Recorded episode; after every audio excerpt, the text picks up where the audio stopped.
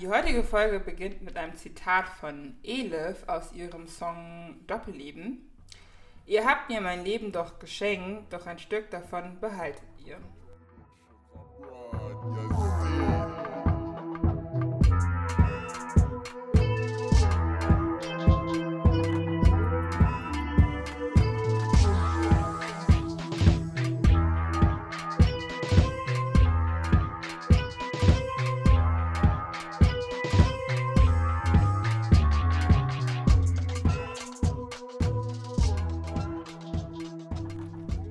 damit willkommen zu Bamasse Podcast die Gondelsendung. mit Smooth Mit mir, Gemma. und mit mir Smooth. Ja, es verzögert sich immer so ein bisschen, weil wir ja alles virtuell machen, weil wir uns ja an die Corona-Vorschriften halten und weil wir so schnell wie möglich raus wollen. Deswegen bleiben wir so lange wie möglich drin. Genau. Und heute haben wir auch wieder mal einen Gast dabei, endlich wieder. Und genau. Willst du dich kurz vorstellen, Sarah? Ja, hi, ich bin die Sarah. Hallo. Ähm, ich studiere. äh, Soll ich sagen, was ich so mache? Mhm, oder? Okay, also ähm, ich studiere Kunstgeschichte und Kunstpädagogik. Und ähm, ja, was mache ich noch so in meinem Leben? Keine Ahnung. Ich mal gerne. Und ich freue mich einfach dabei zu sein bei eurem Podcast. Wir freuen uns auch, dich hier zu haben. Und bevor wir tiefer in deine Geschichte gehen, habe ich auch für dich ein This or That mitgebracht. Ähm, das heißt, ich erkläre es trotzdem nochmal. Ich werde dir zwei Sachen nennen und du darfst dich dann für eins davon entscheiden. Dann fangen wir gleich an. Traditionelle Kunst oder digitale Kunst? Ähm, digitale Kunst. Warum? Ähm, also, ich muss sagen, ich habe mich jetzt in meinem Studium richtig, richtig lange und richtig viel mit ähm, traditioneller Kunst so befasst und auch voll viel gelernt. Und irgendwie, ich habe da auch letztens drüber nachgedacht, ähm, als ich quasi noch nicht angefangen hatte, hatte ich so einen richtig romantisierten Blick auf die Kunst und bestimmte Künstler. Und jetzt, wo du halt so ein bisschen tiefer in die Materie gehst und irgendwie ähm, mehr über die Künstler lernst und die verschiedenen Kunstepochen, irgendwann ist es halt, also du weißt dann halt irgendwann alles und dann gibt es nichts mehr Neues und dann willst du irgendwie auch was Neues machen und ähm, ich habe mich jetzt auch, also so langsam in Richtung digitale Kunst, also für digitale Kunst äh, entschieden und ich fotografiere jetzt auch viel mehr und ähm, ich finde es einfach, also ich finde es zumindest im Moment interessanter, muss ich einfach sagen. Also ich finde traditionelle Kunst immer noch richtig geil Mhm. und ich schaue es mir auch gerne an, aber so irgendwie, ich weiß nicht, ich, im Moment zumindest mag ich so digitale Kunst einfach lieber, würde ich mal so sagen. Ja, ich verstehe es. Ich glaube, dieses Neue, ich möchte was Neues kennenlernen, ich möchte was Neues sehen, ich möchte was Neues kreieren und erschaffen und nichts, was schon existiert hat. Mhm. Ähm, und da wir auch eh alle Digital Children sind, ähm, macht es mehr, also für mich macht es natürlich total Sinn, dass du mehr zu dem Digitalen hingezogen wirst. Mhm. Dann möcht, würdest du eher skizzieren oder möcht, würdest du lieber ein ganzes Bild malen? Ja, das ist eine gute Frage. Ich glaube tatsächlich lieber malen. Ähm, also, ich finde es voll krass, weil es gibt halt wirklich diesen Unterschied zwischen Skizzieren und Malen. Und Malen ist für mich verschiedene Farben anwenden und ähm, verschiedene so, also auf, auf die Helligkeiten, so Kontraste zu achten und etwas wirklich so plastisch wirken zu lassen. Das ist für mich Malen. Also natürlich gibt es da viele verschiedene so An Ansichten und ähm, Interpretationsweisen, aber für mich ist, für mich ist Malen etwas so zum Leben zu erwecken. Ja. Also für mich selber natürlich jetzt nicht naturalistisch oder so, äh, realistisch meine ich, also, sondern halt, dass es irgendwie für mich selber so lebendig erscheint. Mhm. Und ich habe richtig gern, früher habe ich richtig gern gezeichnet und ich finde es immer noch voll wichtig.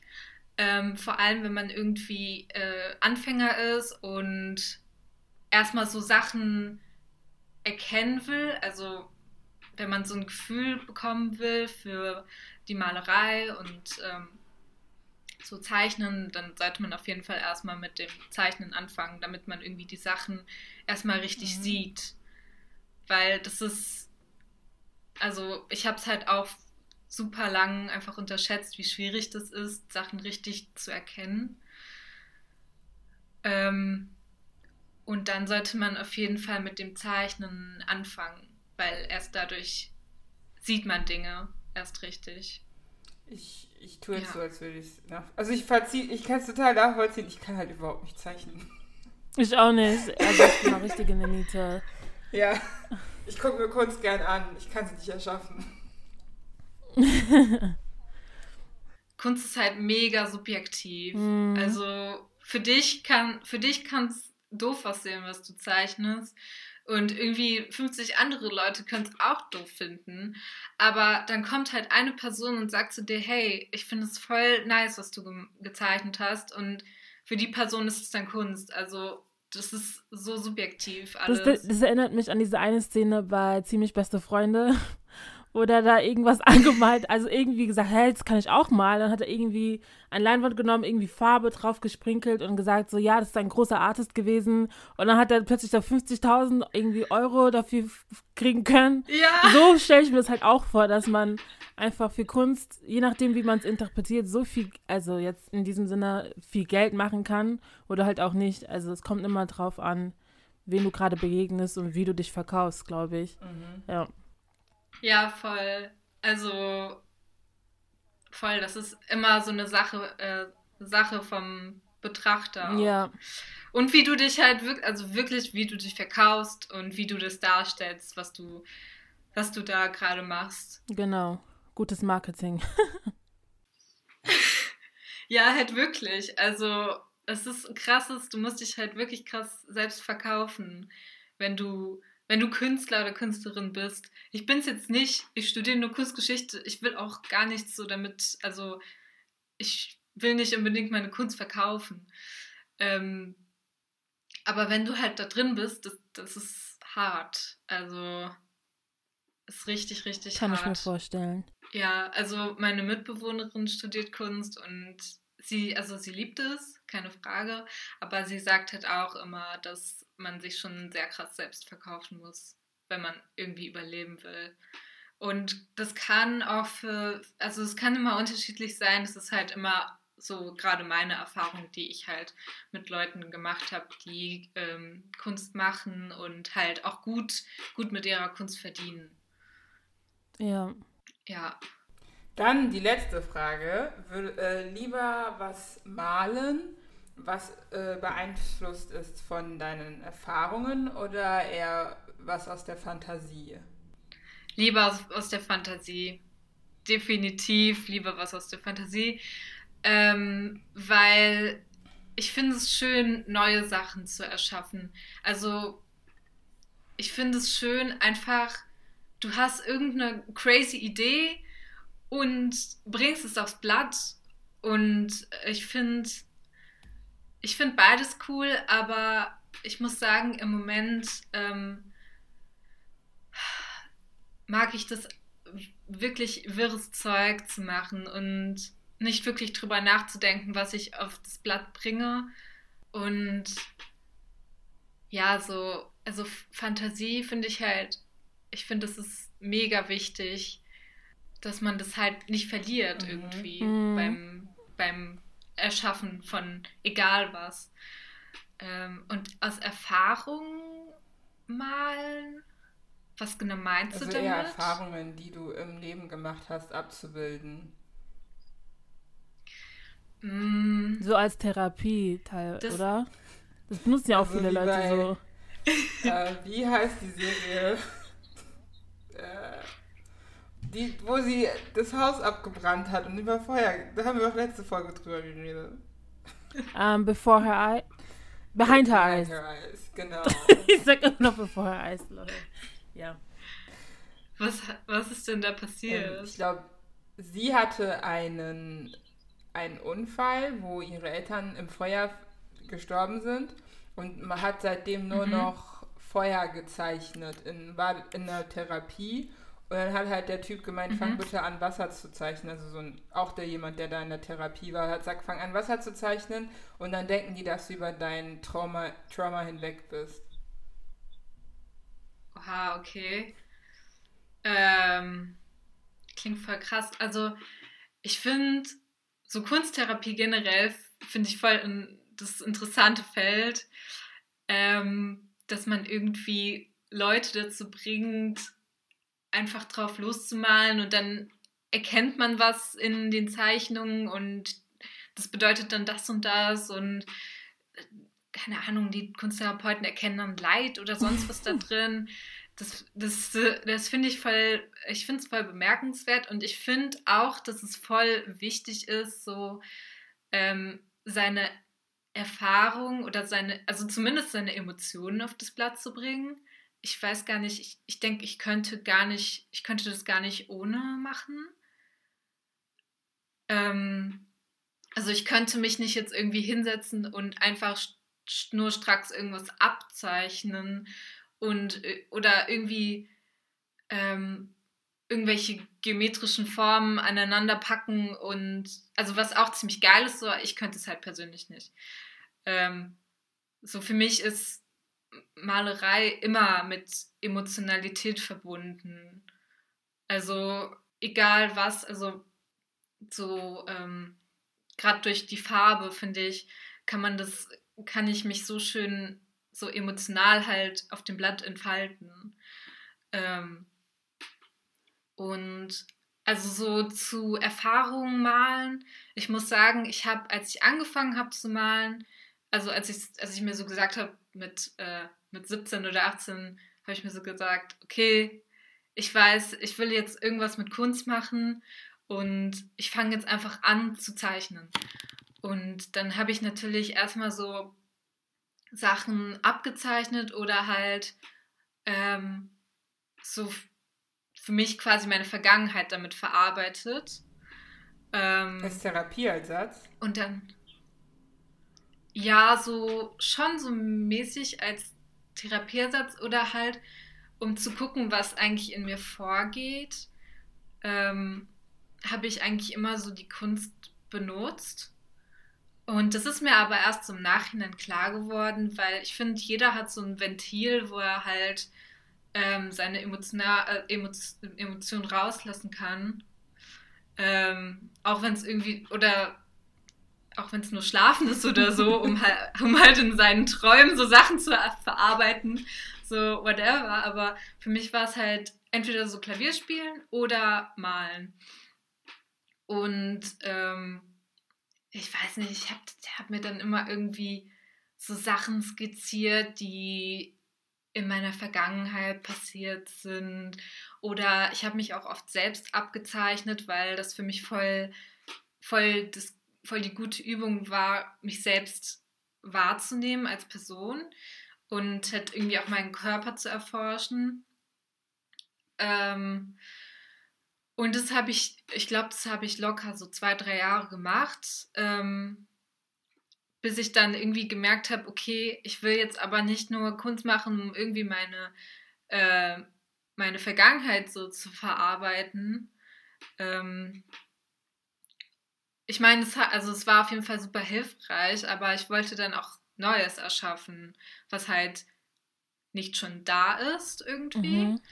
Ähm, und dafür war es halt ganz gut, so einfach meine, meine Fantasie freien Lauf zu lassen. Ich habe da manchmal einfach Träume abgezeichnet, so ein bisschen, äh, also was in Richtung Surrealismus geht, so ein bisschen. Ich habe irgendwelche Figuren oder Tiere in meine Bilder eingearbeitet. Ich hatte auf Instagram so ein Bild, ähm, wo so eine Person in den Spiegel guckt und dann ist da Kermit the Frog im Spiegel.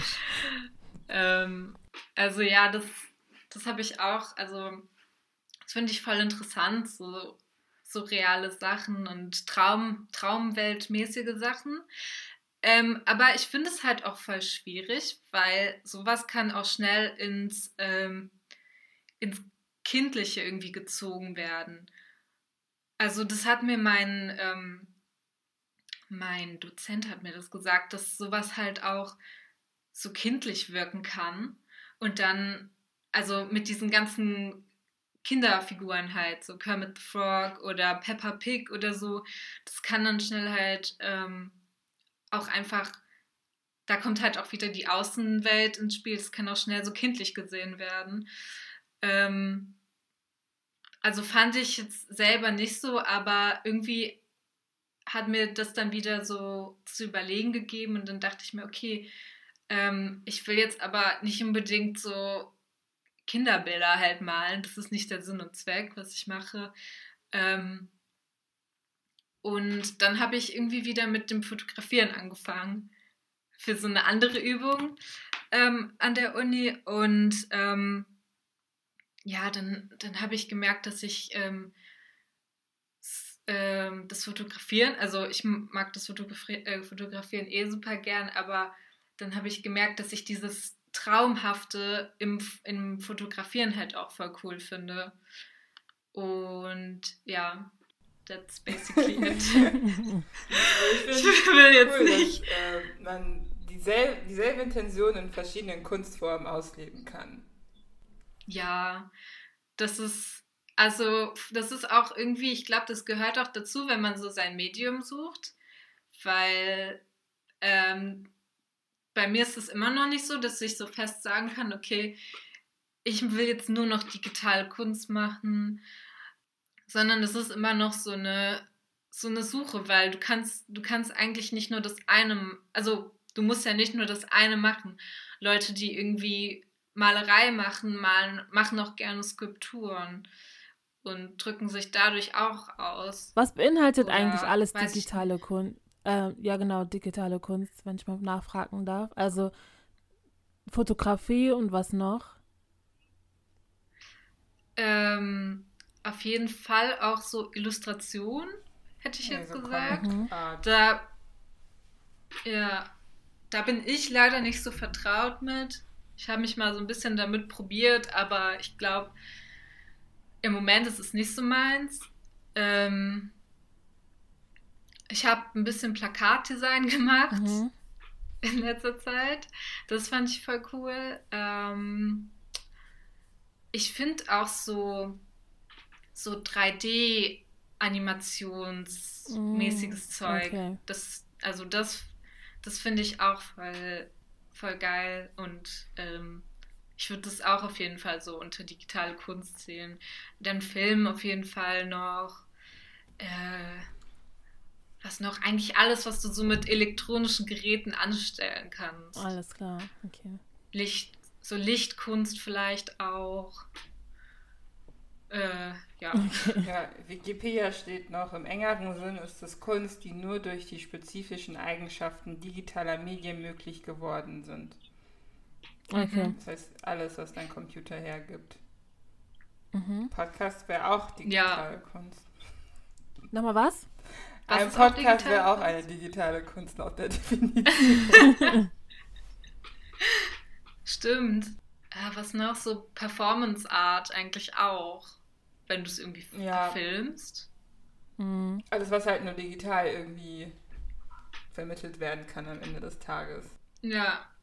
Dann zu, ähm, wir hatten dich ja eingeladen, weil du warst dir zwar sicher über die Kunst, aber du bist, da hattest ja ein bisschen Umwege, um da hinzukommen. Ja. Magst du uns da ein bisschen von erzählen? Weil ich glaube, jeder von uns oder viele von uns hatten diesen Struggle, den du durchgegangen bist und noch echt Kudos to you, dass du den Weg durchgestanden bist, weil viele den Mut nicht haben, den du hastest. ja, ähm, also erstmal kennst mich ja schon so ziemlich, ziemlich lange und hast auch so die Anfänge mitbekommen von mir in Frankfurt und eigentlich warst du von Anfang an dabei, als ich so meinen Nervenzusammenbruch im Hotelzimmer hatte und so war, scheiße, ich kenne hier niemanden, ich will wieder nach Hause. Und ähm, ich erzähle wirklich jetzt einfach mal alles so drauf los, also auch die so Sachen, die eigentlich voll peinlich sind, so zum Beispiel. Ähm, ich war ja, also ich habe ganz am Anfang, ich, ich fange von, ich fange mal von dem Abitur an so an, sage ich mal. Ich habe 2017 habe ich mein Abi gemacht in Essen und bin dann basically ähm, im Winter direkt nach Frankfurt gezogen, weil äh, ich einen Platz ähm, für Zahnmedizin bekommen hatte an der Goethe-Uni. Und ähm, so, das war eigentlich, also ich fand es cool, ähm, aber ich wollte halt nie wirklich Zahnmedizin studieren. und das war halt, ähm, ja, ähm, das kennen bestimmt viele, dass irgendwie ihre Eltern gewisse Erwartungen an sie haben und irgendwie wirst du dann überredet, eine gewisse Sache zu machen oder einen gewissen Weg zu gehen. Und bei mir war es dann eben so, ja, ähm, ich soll Zahnmedizin machen, weil das ja so super zu mir passen würde. und ähm, genau, dann bin ich nach Frankfurt gezogen und ich war ehrlich richtig happy, nach Frankfurt zu ziehen, das muss man dazu sagen. Ähm, ich wollte schon immer in eine Großstadt ziehen, auf jeden Fall. Und äh, ich bin froh, dass ich hier gelandet bin. Aber das war dann halt basically so, ich kannte niemanden. Ich wurde von, einem, von meiner Heimat quasi in einen fremden Ort hineingeschmissen. Und ich kannte niemanden. Und ähm, dann habe ich mir, ähm, ich weiß nicht, ob einige von euch das vielleicht kennen, ich, dann habe ich mir Jodel installiert. Ah, Jodel. Ich glaube, wir kennen alle Jodel. Ja. Ja, das, ähm, das war so eine, oder ist so eine App, wo man sich halt mit Studenten austauschen kann oder so witzige Sachen reinschreiben kann und ähm, keine Ahnung, manche nutzen das auch irgendwie, um Fotos von sich reinzustellen und keine Ahnung was. Ähm, aber ich habe es auf jeden Fall benutzt, um Leute kennenzulernen und ich weiß nicht mehr, was ich geschrieben hatte, aber ich lag da so in meinem Zimmer und ich muss auch sagen, ich habe erst so, ich glaube, zwei Wochen in einem Hotelzimmer geschlafen, weil ich kein, ähm, kein Zimmer so schnell bekommen hatte. Also ich lag da so in meinem Hotelzimmer und dann ähm, habe ich diese Nachricht auf Jodel geschrieben und dann kriege ich einen, äh, eine Nachricht von der Gemma. Und das war dann basically so die erste Person, die ich kennengelernt habe in Frankfurt. Und das war auf jeden Fall voll, voll, voll, voll wichtig. Ähm, ja, weil irgendwie zu der Zeit, es war eh alles richtig komisch. Ähm, ich kannte niemanden in meinem Studienfach und ich hatte auch nicht irgendwie das Bedürfnis, da irgendwen kennenzulernen, weil man muss sagen, ähm, also ich weiß nicht, es ist bestimmt immer noch so, aber es ist sehr aufgespalten. Also du hast da halt so die Weißen, ich sag's jetzt mal ganz so salopp, du hast da halt die Weißen und du hast da basically alle anderen. Und es ist Und wo gehörst sehr du dazu? Vielleicht, um den Leuten das noch zu erzählen. Ach so, also äh, ich bin eine People of Color Mhm. und ähm, ich war auf jeden Fall nicht mit äh, bei den Weißen unterwegs. Also ich muss dazu sagen, ich habe es äh, versucht. Ja. Ähm, Ich muss auch sagen, du ähm, warst sehr. Wie drückt man das denn jetzt nicht aus? Aber schon sehr weiß am Anfang. Das klingt Ja. sehr negativ, aber mega. auch vom Style her. Nee, aber unnormal, ey. Ohne Witz, wenn du das jetzt schon so sagst, ich meine ganz im Ernst, ich lerne jeden Tag neu dazu und ich muss auch sagen, ich, also nicht, dass ich mich dafür schäme, aber ähm, ich komme halt aus einem Umfeld, wo basically nur weiße Leute waren und ich bin auf eine ähm, weiße Schule gegangen. Es gab vielleicht in meiner Stufe so zwei, drei, äh, also Typen muss ich auch dazu sagen. Es gab, wir, wir hatten glaube ich kein Mädel, was ähm, irgendwie, äh, wo ich mich mit identifizieren konnte, sondern mhm. es waren halt ähm, Weiße und das basically mein ganzes Leben lang und ähm, ich hatte so hin und wieder mal ähm, eine Freundin, wo ich mich wirklich so wohlgefühlt habe, aber ähm, es waren halt grundsätzlich nur Weiße so und dementsprechend du bist da voll in der Bubble, du kommst da auch nicht raus. Wenn die ganze Zeit nur Weiße um dich herum sind, dann dann denkst du, was ist falsch mit mir und ähm, willst dich dann anpassen und glättest dir die Haare und ziehst dir Skinny Jeans an und äh, keine Ahnung, puderst dir dein Gesicht heller oder so. Ähm, ja, war auf jeden Fall eine richtig, äh, richtig krasse Zeit. Ja, wir müssen nur kurz sagen, es ist kein Rant gegen weiße Menschen, aber ihr müsst auch verstehen, dass wenn man ja. nicht weiß ist, dann ist man eh schon in einer Identitätskrise und die wird halt nicht gefördert dadurch, dass dein Umfeld nicht bereit ist, dich zu, akzeptieren, so wie du bist. Nee, auf jeden Fall. Also, ähm, genau, das wollte ich, das wollte ich auch noch dazu sagen, dass ich bin super, super, ich, ich bin super, super ähm, happy auch mit meinen Freundschaften, die ich halt ähm, während der Schulzeit geschlossen habe. Also so meine besten Freundinnen sind weiß und ich will und ich will nicht, dass die Hautfarbe da irgendwie dazwischen steht und irgendwie ähm, einen Unterschied macht. Also für mich ist das einfach eine Freundin, ein Mensch. Mhm. Ähm, und das ist ein ganz, ganz anderes Thema, dass ich mich nicht äh, in meiner Identität irgendwie so, also dass, dass ich nach meiner Identität gesucht habe, das hat ja nichts damit zu tun. Ähm, und auf jeden Fall, ja, keine Ahnung, das ähm, ich denke, das ist ein Thema für sich so. Das, ich will jetzt nicht so einen Riesenfass da aufmachen. Ähm, genau, und ähm, auf jeden Fall, aber also beim Zahnmedizinstudium hat man das halt schon sehr stark gemerkt, dass das sehr aufgeteilt war. Ähm, und ich dann aber auch keinen Zugang wirklich gefunden habe, weder irgendwie bei, ähm, also ich habe einfach insgesamt keinen Zugang gefunden.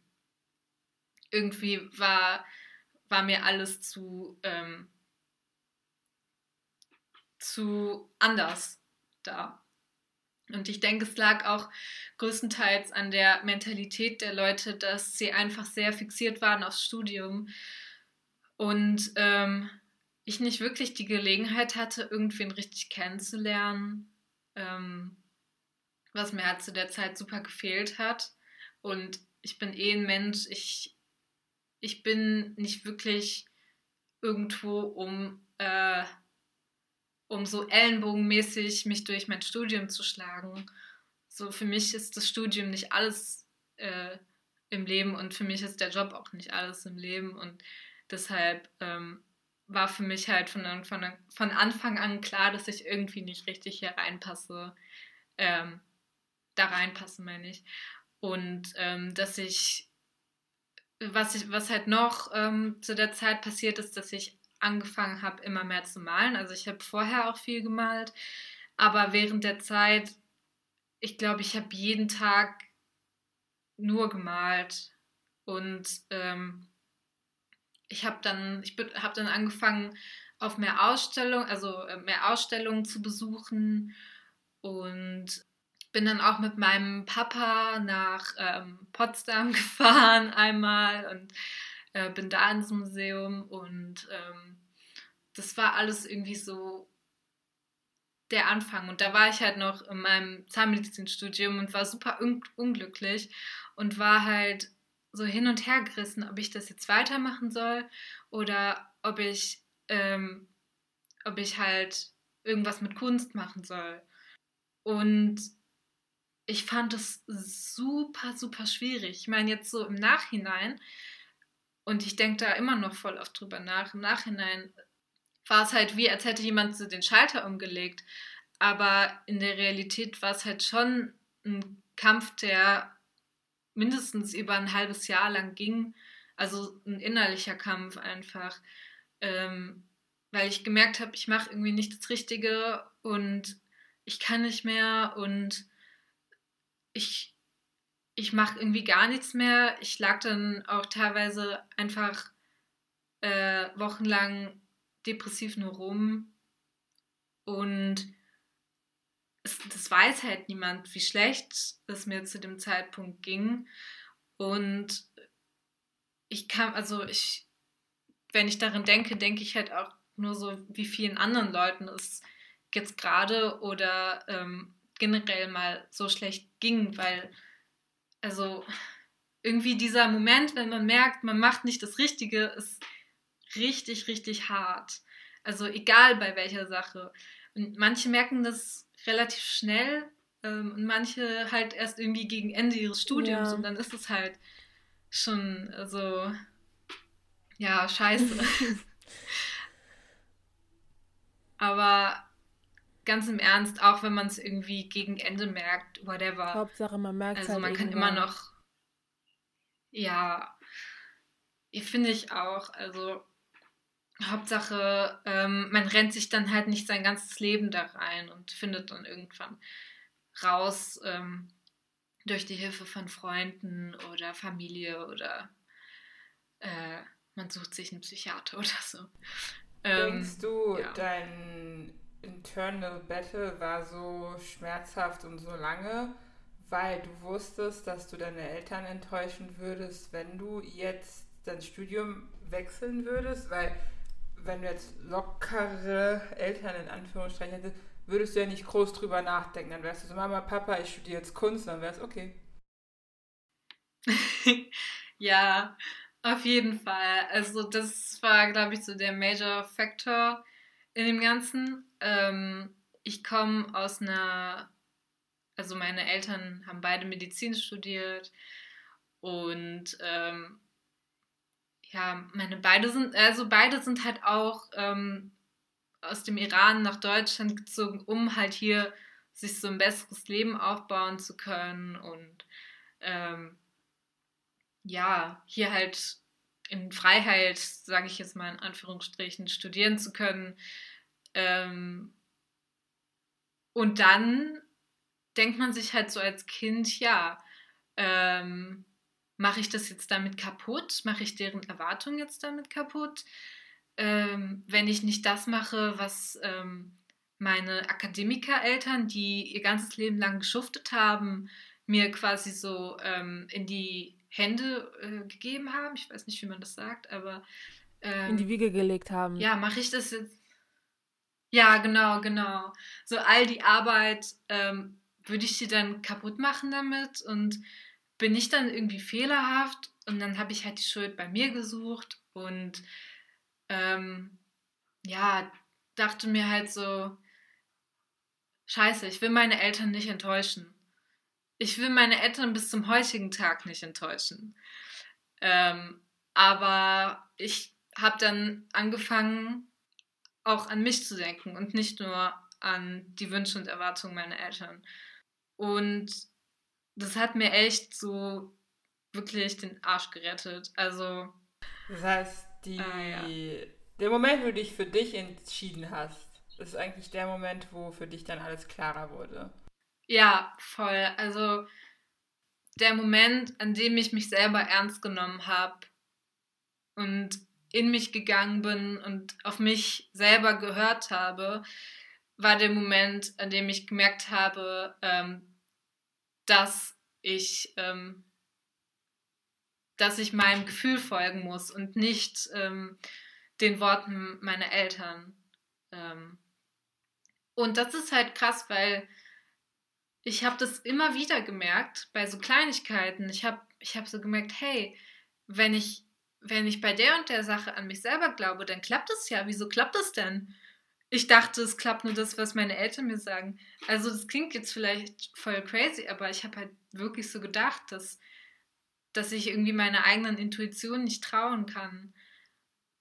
Und das also das ist halt kompletter Quatsch, weil seitdem ich angefangen habe, mich selbst wertzuschätzen, ähm, läuft halt auch alles richtig gut. also ja. äh, ja, und ähm, das kann ich wirklich nur jedem irgendwie ans Herz legen. Oh, ich bin so schlecht mit, mit Sprichwörtern. Das ist normal. Nein, das war richtig. So? Aber es ist auch normal, wenn man ja, bilingual okay. aufgewachsen ist, dass man Sprichwörter nicht hinkriegt. ja, ja, manchmal kombiniere ich ja, genau. so Sachen. Es ist aber natürlich. Deshalb. Leute, wir haben zwei Sprachen im Kopf, wenn nicht sogar mehr, die wir irgendwie mergen können müssen. It's, it's a struggle. Ja, ganz kurz, ich bin so, so happy und so stolz auf mich. Ich habe jetzt dieses Semester einen Persischkurs gemacht, ah. halt, ähm, und, und ich kann mir den als moderne Fremdsprache für mein Studium Sehr errichten geil. lassen. Und ja, ich bin, ich bin so glücklich, weil ähm, wir haben halt gelernt, äh, wir haben die, ähm, die Schriftsprache mhm. gelernt.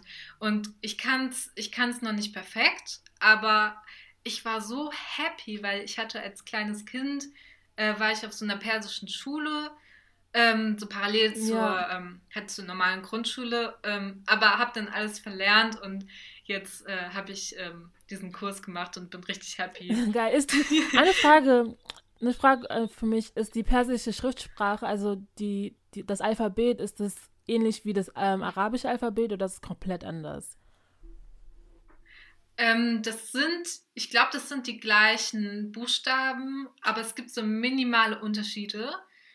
Aber ähm, von den Worten her ist es komplett anders. Also ich konnte mal eine Zeit lang, ähm, also wo ich, die, wo ich die persischen Buchstaben gelernt hatte, konnte ich auch die arabischen Wörter so lesen, aber für mich haben die natürlich keinen Sinn ja. ergeben, weil ich die Sprache nicht kann. Aber es ist voll cool, weil das sind basically die gleichen Buchstaben. Okay, cool. Das ist interessant. Ist die persische ja. Schule, kann ich mir so vorstellen, wie russische und koreanische Schulen, weil das ist das, was ich äh, als Kind mitgekriegt habe, wo du nochmal am Wochenende dahin musst, um die Sprache zu lernen oder Traditionen zu lernen, die aus dem Land kommen? Ah, gute Frage. Ich glaube, wir haben tatsächlich ähm, nur die Sprache und Schrift gelernt und es gab dann immer so, also wir haben auch die, die Feste, glaube ich, gefeiert. Äh, aber ich kann mich tatsächlich nicht mehr so dran erinnern, leider. Es war in der ersten und zweiten Klasse. Ähm, und aber ich glaube, wir haben so die Tradition, so die, die Feste halt gefeiert. Äh, ja. Aber es war nicht so so krass irgendwie. Ich weiß auch gar nicht, wie oft das immer in der Woche war. Ja, kind. ja. Dann zurück zum Thema. Wie haben eigentlich deine Eltern darauf reagiert, ja. als du gesagt hast, so, äh, so Zahnmedizin. ja, sorry to disappoint you. Ja. ja, das war richtig äh, krass, weil ich habe es tatsächlich erst meinem Papa erzählt und ähm, ich weiß noch genau, wie es abgelaufen ist, weil er hat mich aus Frankfurt, also an dem Tag ähm, hat er mich aus Frankfurt abgeholt und wir wollten dann zusammen nach Essen fahren quasi. Und ähm, dann dachte ich mir, ah, okay, wenn ich ihm das jetzt im Auto erzähle, dann kann er nicht so sehr ausrasten, weil er muss ja auf die Autos, er muss ja auf die Autos achten. Das heißt, er kann sehr nicht so schlau, krass ausrasten. Sehr, sehr strategisch. Was? Ich hätte voll Angst, dass ich da sterben könnte. ja, ich weiß auch nicht, wieso ich mir das so gedacht habe. Ich war halt wirklich so, ah, okay, äh, der der muss dann auf die Autos achten und dann kann er nicht so ausrasten und dann bleibt er ruhig und dann äh, ist es alles okay. Ähm, ja, also ich habe es ihm dann basically erzählt, so gerade als wir in Richtung Autobahn fahren wollten. und, und er ist dann erstmal so, was? Also, ähm, bist du dir sicher? Und keine Ahnung. Wir haben uns dann letzten Endes zwei Stunden lang, also von Frankfurt nach Essen, haben wir uns, ähm, haben wir darüber diskutiert, wieso ich das, ähm, wieso ich das jetzt nicht machen soll. Ähm, und also er hat irgendwie argumentiert und ähm, hat aber auf der anderen Seite schon versucht, das so zu verstehen. Mhm. Ähm, also am Anfang war er total ungläubig, aber so, so mäßig, ähm, als wir dann schon äh, in Richtung Essen unterwegs waren und immer näher kamen, hat er dann ähm, immer mehr so gemerkt, wie wichtig mir das ist, weil ich habe halt, ich habe halt basically die ganze Zeit so gesagt, nein, Papa, ich will das nicht, ich will jetzt, äh, ich will jetzt Kunstgeschichte studieren, das ist das einzig Wahre für mich. Und ich habe dann halt wirklich, ich habe alles rausgehauen, ähm, weil ich halt gemerkt habe, ich kann nicht mehr und ähm, ich will, ich will aber auch, dass er merkt, dass ich das nicht, dass ich das nicht will und nicht kann. Und äh, für ihn war das halt, ähm, ich muss dazu sagen, meine Eltern sind getrennt und ähm, deshalb ist es so, ist die, Kommun die Kommunikation zwischen meinen Eltern ist nicht vorhanden und ähm, ich habe halt bei meiner Mutter gelebt und ich muss auch sagen, dieser, dieser Drang und dieser Zwang, Zahnmedizin zu studieren, kam tatsächlich eher von meiner Mutter als von meinem Papa. Für meinen Papa war es so, oh schön, sie möchte Zahnmedizin studieren. Und ähm, er hat mich aber nie wirklich dazu gezwungen. Er hat immer nur so gesagt, ja, sei mal schön fleißig mhm. und so. Aber es war nie, ähm, ja, du musst die Zahnmedizin studieren und nichts anderes. Ähm, und deshalb war er auch voll überrascht, als ich ihm gesagt habe, dass ich von Anfang an eigentlich nicht Zahnmedizin studieren wollte. Er war dann halt so, ja, hä, ich dachte, du meintest doch am Anfang, dass du das unbedingt machen willst. Wieso sagst du das denn jetzt so?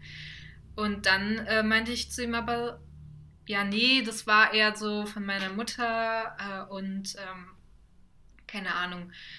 Und dann am Ende der Fahrt hat er ähm, zu mir gesagt, dass er stolz auf mich oh. ist und dass er voll froh ist, dass ich so meinen eigenen Weg gefunden habe und ähm, hat mir das dann auch danach nochmal in einem Text geschrieben und ähm, danach, also in der Zeit danach gab es immer wieder so ein Hin und Her noch ein bisschen, aber mittlerweile ähm, hat er halt akzeptiert, dass ich meinen eigenen Weg gehe und dass ich nicht, ähm, also dass ich damit auch nichts Falsches mache ja. und ist halt auch stolz auf mich und so, mein Papa ist basically meine Kraftquelle schon immer gewesen für alles. Und bei meiner Mutter, also das war jetzt ein bisschen eine long story, aber bei meiner Mutter war es basically so, ich habe ein Jahr lang nicht mit oh. ihr geredet. Oh. Ja. Aber du ähm, nicht mit ihr oder sie nicht mit dir? Ich okay. nicht mit ihr. Ähm, und sie, also sie hat auch nur, glaube ich, durch meine Schwester, weil ich habe es meiner Schwester erzählt und für sie war es so, you go, mach was immer du willst, so. Und dann hat meine, meine Mutter das wahrscheinlich irgendwie mitbekommen, aber ich wollte nicht mit meiner Mutter darüber reden. Ich, ich weiß auch gar nicht mehr genau wieso. Ich glaube, ich hatte einfach super Angst vor ihr und ähm, habe dann halt so den Kontakt abgebrochen und konnte nicht ins, ich konnte nicht ins Gesicht sehen einfach, weil ich dachte, scheiße, ähm, so für sie bin ich basically gestorben, wenn ich jetzt was anderes mache. Ähm, und nach dem Jahr ähm, und nachdem ich halt so schon äh, im Studium drin war, also in der Kunstgeschichte drin war, ähm, und es mir immer besser ging und ich immer stabiler wurde, ähm, habe ich mich dann so langsam äh, getraut, wieder Kontakt aufzunehmen.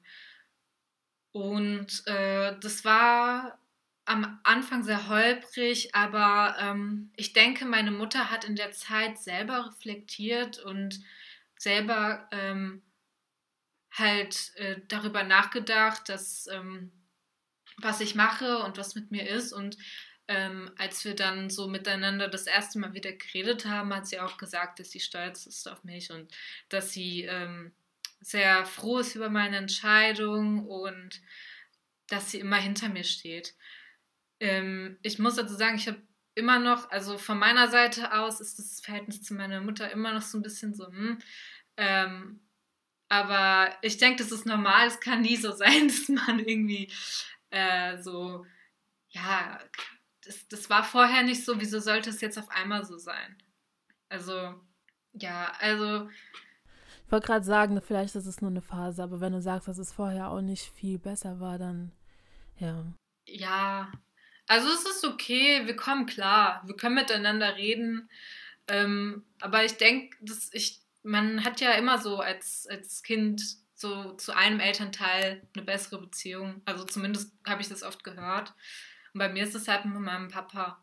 Und äh, aber ja, auf jeden Fall, was ich auch selber voll krass finde, ist, dass die beide irgendwie irgendwann, auch wenn es jetzt, äh, ich glaube, insgesamt fast schon zwei Jahre gedauert hat, ähm, akzeptiert, dass ich ähm, meinen eigenen Weg gehe. Und ich habe auch ich habe halt auch einfach einen sehr eigenen Kopf, muss man dazu sagen.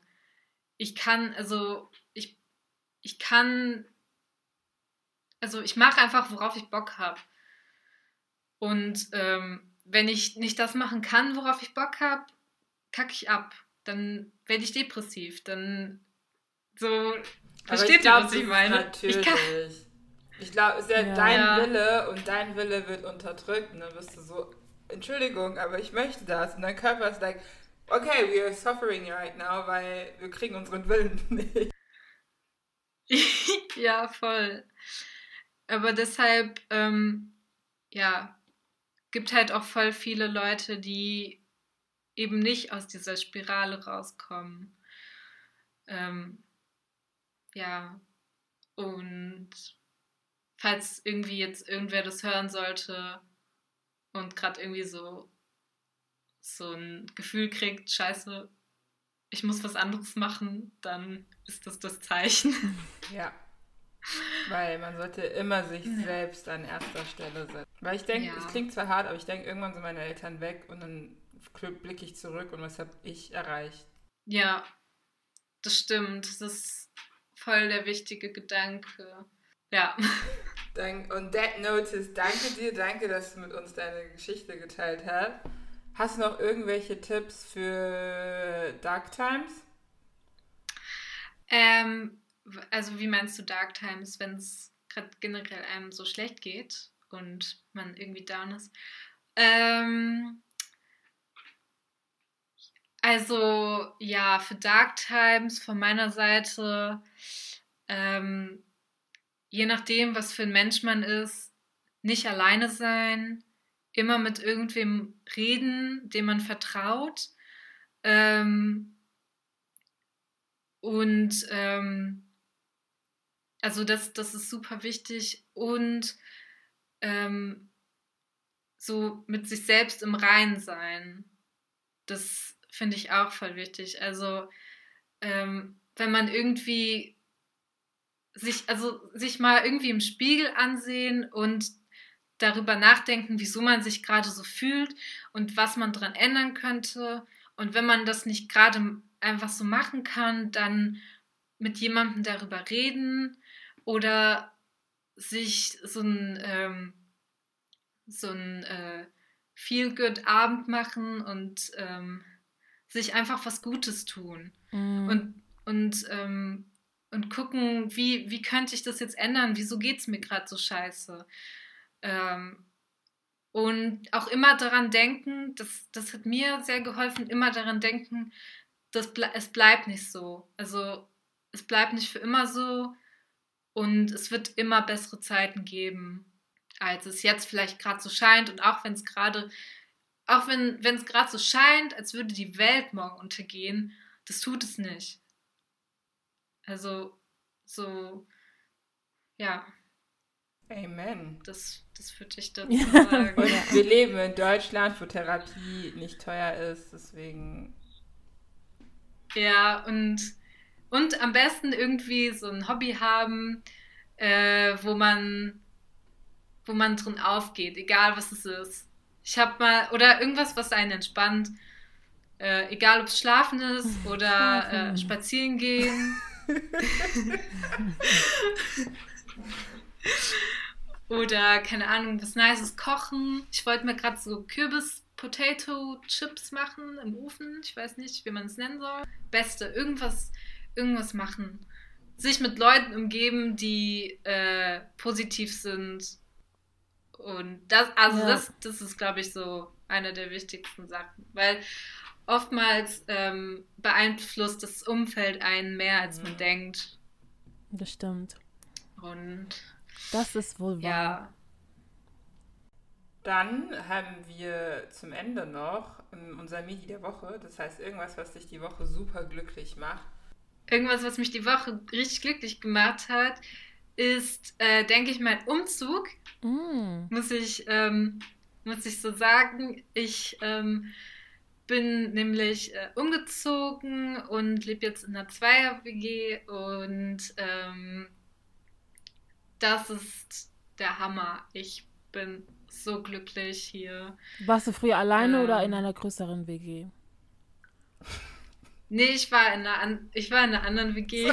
okay. Scheiße ähm, ich war in einer anderen WG und ich, äh, also ich bin einfach sehr glücklich, dass ich jetzt in, in dieser WG bin. Es klingt, als ob die Atmosphäre so schlecht war, dass du auf jeden Fall schnell, schnell raus musstest. Alles klar. The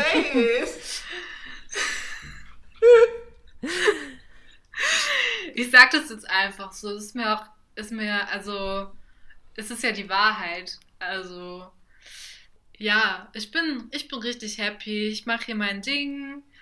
Ähm, voll gemütlich hier. Haben einen Balkon. Wir, äh, wir pflanzen bald so äh, Gemüse. Äh, und ähm, meine Mitbewohnerin wollte Melonen irgendwie anpflanzen. Ich weiß nicht. Also Honigmelonen. In Deutschland. Ähm, ja, äh, sie hat Samen geholt. Sollte okay. klappen. Ich bin gespannt.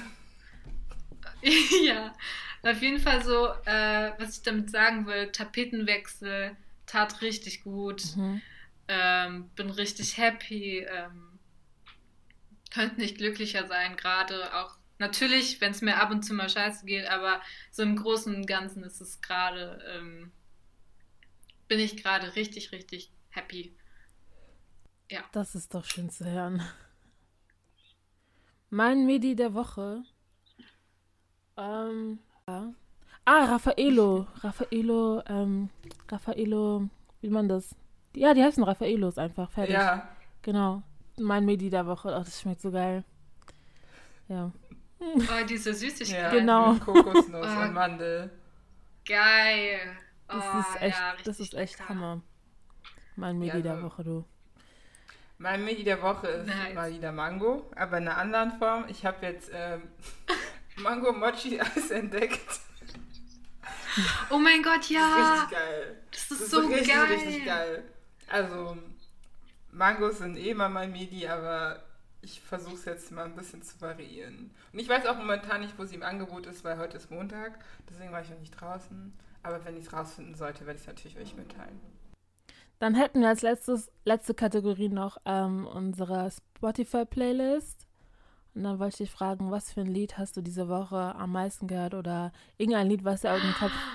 Oh mein Gott, da ganz, ganz, ganz, ganz, ganz große Empfehlung an euch. Ähm, von, also generell alles von Arlo Parks. Ähm, ich weiß nicht, ob ihr die kennt, aber die hat eine Engelsstimme. Und ähm, ich habe eigentlich mehrere Songs von der, die ich gerade so richtig gern mag. Entweder Eugene oder Black Dog. Äh, Cola ist auch so, also Cola kennen vielleicht einige so.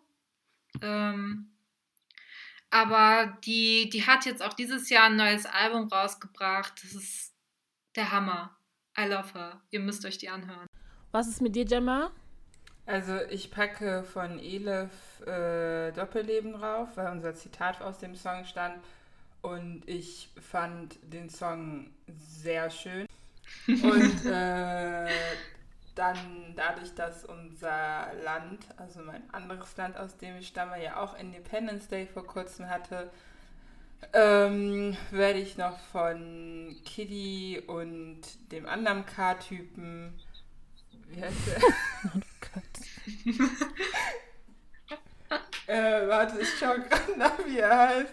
Es gibt halt diese Künstler in Ghana, die fangen alle mit K an. Deswegen nenne ich sie die K-Typen. Ähm, Kwame war's. Mhm.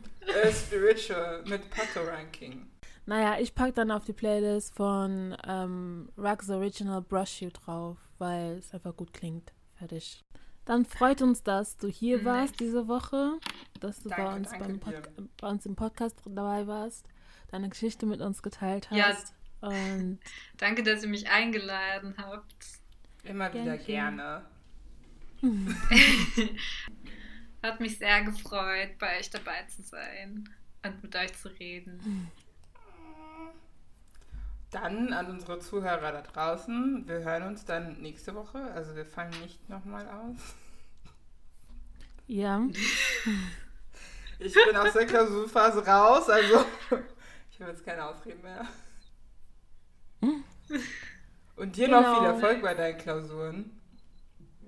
Äh, ja, ich habe mich vorhin versprochen, Hausarbeiten. So. uh, Aber Dann, danke. äh, ich habe dich in meinen Gebeten. ich kenne den Schmerz. Danke, danke, danke. So, dann. Wie sagt, weißt du, wie man Tschüss auf Persisch sagt? Äh, Dann Khodafez da bist. Genau. Tschüss. Okay. Tschüssi.